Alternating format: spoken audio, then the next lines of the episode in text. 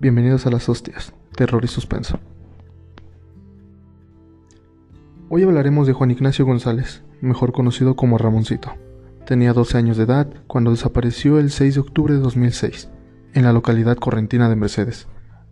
Juan había salido de su casa con destino al colegio, pero nunca llegó. Fue entonces que tras la denuncia de su madre se inició la búsqueda. Después de 48 horas fueron los vecinos que encontraron su cuerpo, había sido violado, torturado y decapitado durante un rito satánico. Entre los responsables estaba una enfermera, Patricia López, la mujer que en primer momento fue absuelta del crimen.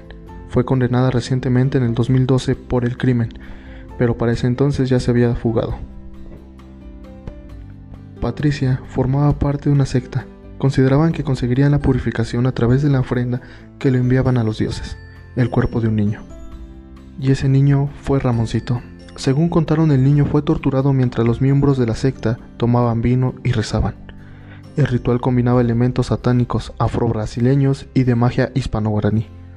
El cuerpo del niño tenía marcas de quemaduras de cigarrillo y laceraciones. Uno de los participantes comentó que se tomaron de las manos con la sangre del niño y así anunciaron sus próximas víctimas. El día que encontraron a Ramoncito fue encontrado decapitado y encima de una hostia negra. No cabe duda que el mal habita en este mundo. Esperemos que ninguno de ustedes tenga que encontrarse frente a frente con él.